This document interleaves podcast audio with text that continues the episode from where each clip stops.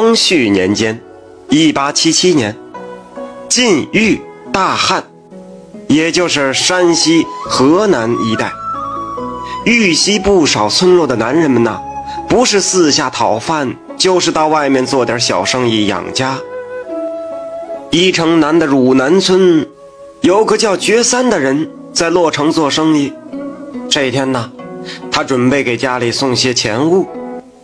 同在一个地方做生意的朋友胡老汉想托他给老婆捎信儿。原来呀，胡老汉的儿子就要娶媳妇了。可胡老汉正好有桩生意是难以脱身，他就让觉三给老婆捎个信儿，说一声，要晚两个月才能回去。觉三虽然说与胡老汉是同乡，但却并不知道。他们家具体是哪个村的？问的时候才知道，这胡老汉竟住在一城北的大杨树村那一城北的大杨树村在一城一带是颇有名气。那棵食人环抱的大杨树，树冠是遮天蔽日。觉三当然也知道了。当觉三再问起胡老汉家住村子哪个方位时，胡老汉告诉觉三。他家呀，就住在大杨树上。那时候，人住在树上也并不是什么稀奇的事儿，更何况那么粗的树了。所以，觉三呢也没有感到什么奇怪。但是，那么粗的树，自己怎么才能上去呢？这胡老汉就告诉他：“你呀，你到了之后，就绕着杨树正转三圈，倒转三圈。”然后用手拍树干，高喊一声“嫂子开门”，就会有人过来接你上去了。这觉三是记下了胡老汉的话，不到三天就赶到了一城北大杨树村的大杨树下。他绕着杨树正转三圈，倒转三圈，然后对着树干接连拍打，并高声喊道：“嫂子开门。”话音刚落，粗大的树干突然就开了一道门，一位老妇人从里边出来，将他引了进去。觉三进去后，见里边竟然是座四合院儿这院儿里边收拾的干净整洁。令他奇怪的是，在这个院子左边的房檐下有个笼子，里面关着一个姑娘。猛一看，这长相很面熟。却一时又想不起是谁。老妇人引着觉三见到胡老汉的老婆，觉三就把胡老汉捎的信儿说了一遍，然后就起身告辞。回到家中，他和老婆还没说上几句话呢，他的大嫂就跑来了：“哎呦，他三叔啊，听说你回来了，快去救救你侄女吧！”你哥不在家，我一个妇道人家，这可咋办呢？说着呀，便哭了起来。这觉三赶紧随大嫂来到大哥家，他看见躺在床上的侄女啊，竟然吓了一跳。这不正是胡哥胡老汉家笼子里关的那个姑娘吗？觉三一下明白了，难怪自己看见的时候就觉得很面熟，原来这是自己的侄女。他赶忙劝大嫂说：“大嫂啊，你别伤心，我去去就来，肯定能把侄女治好。”说罢，匆匆向大杨树村就赶去了。这老妇人又把觉三引了进门。胡老汉的老婆问他回来又有什么事儿呢？他就指着房檐下笼子里关的姑娘，陪着笑脸说道：“老嫂子，实不相瞒呐。”我刚才进来的时候就见他面熟，但是一时想不起是谁。回到家里才知道，原来呀是我的侄女，所以就回来请嫂子高抬贵手，放了我侄女吧。这胡老汉的老婆一听啊，这脸立马是阴沉了起来，好一会儿才说：“我儿娶妻也是寻访多年才访的这个姑娘。”等老胡回来，他们就要成亲呢。念你老大员给我捎信儿，那我就放了他。开门的老妇人闻言就过去打开了笼子，这里面的姑娘啊，竟然化作一缕青烟飘出笼外。当觉三回到大哥家时，这侄女与他妈是有说有笑，觉三是长长出了口气。晚上这老婆就问他，用什么办法救了侄女啊？他便撒谎说呀，说去城隍庙拜神了。第二天，觉三辞别妻小，往洛阳城返回。哪知道刚到了洛阳，家里就捎来信让他火速回家。原来呀。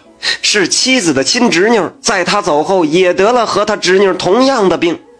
他的老婆与自己的哥嫂一起就跑到城隍庙去拜神，可是这一点效果也没有啊！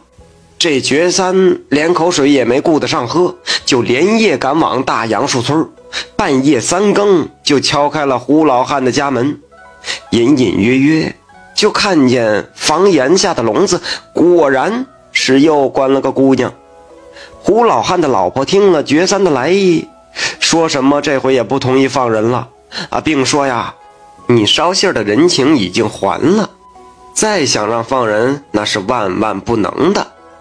觉三好话说尽，却无济于事，最后啊，这个倔劲儿便上来了，并扬言要去告官，结果转身刚要走，眼前突然一黑，就栽倒在地。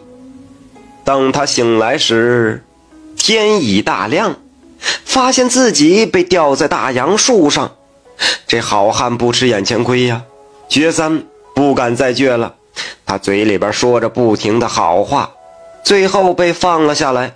觉三也不敢再多做逗留，赶紧回到家里，瞅瞅昏迷中的妻子的亲侄女，又想想自己这一夜的遭遇。觉三恨的是咬牙切齿，他简单向大家说了情况之后，便说出了自己的计划。当晚呐，觉三带着村里三十多个人，每人背了一大捆干柴，来到了大杨树下，一边让请来的法师做法，一边把三十多捆干柴堆放在树下，点起了熊熊大火。一时间，树上传来了凄惨的喊叫声。像人喊，像兽叫，这火势是越来越大，喊叫声也越来越弱。等到天快亮的时候，大杨树啊，已经烧成一堆灰烬。当觉三他们筋疲力尽回到家中，得知啊，妻子的亲侄女已经气绝身亡。办完丧事后。觉三再也不敢上洛城了，天天待在家中是不敢出门。可是啊，越是怕什么，越是来什么。那天晚上，觉三刚睡着，胡老汉就站在他跟前，对他高声厉骂，说：“你小子不仗义！我老婆不同意放人，你找我呀？你不该心肠如此狠毒，下此毒手啊！”活活的烧死了我居家几十口，还烧死了你自己的亲侄女。像你这样的人呐，是要遭天谴的。说着，就伸出了双手去掐觉三的脖子。觉三大叫一声，醒来，才知道是做梦呢。思索再三，觉得躲在家中也不是办法。这说不准将来还会殃及家人。好汉做事好汉当，我觉三倔了一辈子也没怕过谁。既然做出这样的事儿，是对也罢，错也罢，找胡老汉，任他处置。想到这儿，觉三收拾行李就要上洛城。他老婆听闻是死活不放手，但觉三是去意已决。宁可是光明磊落的死，也不苟且偷生的活。这躲躲藏藏的，不是人的本分。昼夜不停，觉三在第三天头上就赶到了洛城，却没有找到胡老汉。问别人，没人知晓。就在觉三不知如何是好的时候，一个曾经跟胡老汉有过生意往来的人给他送来了一封信。这信呢，是胡老汉写给觉三的。信中说，家里的事他已全部知晓。虽然觉三害死了他全家老小，但是自己的老婆有错在先。虽说他们一家是狐类，但他离家的时候一再交代过老婆要好好与人相处。可是他老婆还是做了不该做的事，一家灭绝也是咎由自取呀。当然，也埋怨觉三不该一时冲动，害了自己妻子的亲侄女。胡老汉告诉觉三呐，要说如果不恨你觉三，那是假的。但是冤冤相报又何时了呢？他不会再找觉三的麻烦。只希望觉三以后遇事三思而后行，切莫要在意气用事，做出什么傻事来。同时，他告诉觉三，自己已经放弃生意，收拾了家人的骨灰，是归隐深山，为家人超度，并且从此不再涉入人世。觉三读完胡老汉的信，是悔恨不已，回到家中。